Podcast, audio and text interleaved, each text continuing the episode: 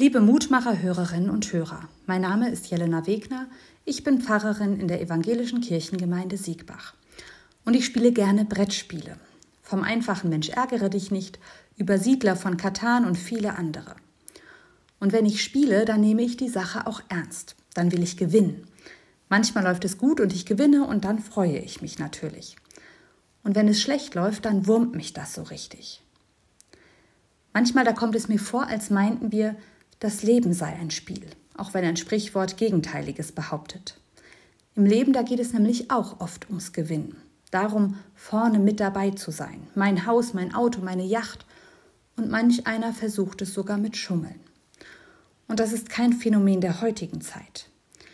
In der Bibel lesen wir beim heutigen Losungstext, beim Propheten Jeremia, Sie alle vom einfachen Volk bis zu den Mächtigen wollen nur eins, Gewinn um jeden Preis.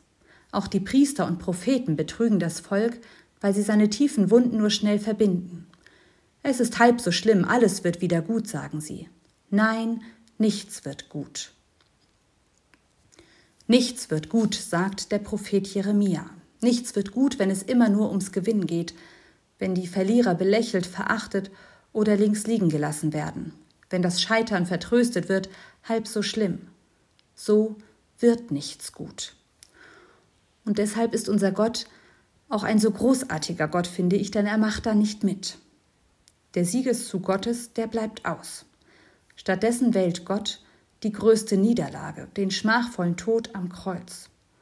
Gott durchkreuzt so unser Denken und Handeln und er macht deutlich, ich bin da, wo sich die Welt umkehrt, wo der Gewinner im Staub hockt und dem Verlierer die Wunden verbindet und zuhört miteinander leben. Und dann wird es auch gut. Ich möchte euch einladen, noch mit mir zu beten. Gott, du weißt, was wir heute Morgen auf dem Herzen haben. Du siehst die Wunden, die wir mit uns tragen, wo das Leben schwer ist.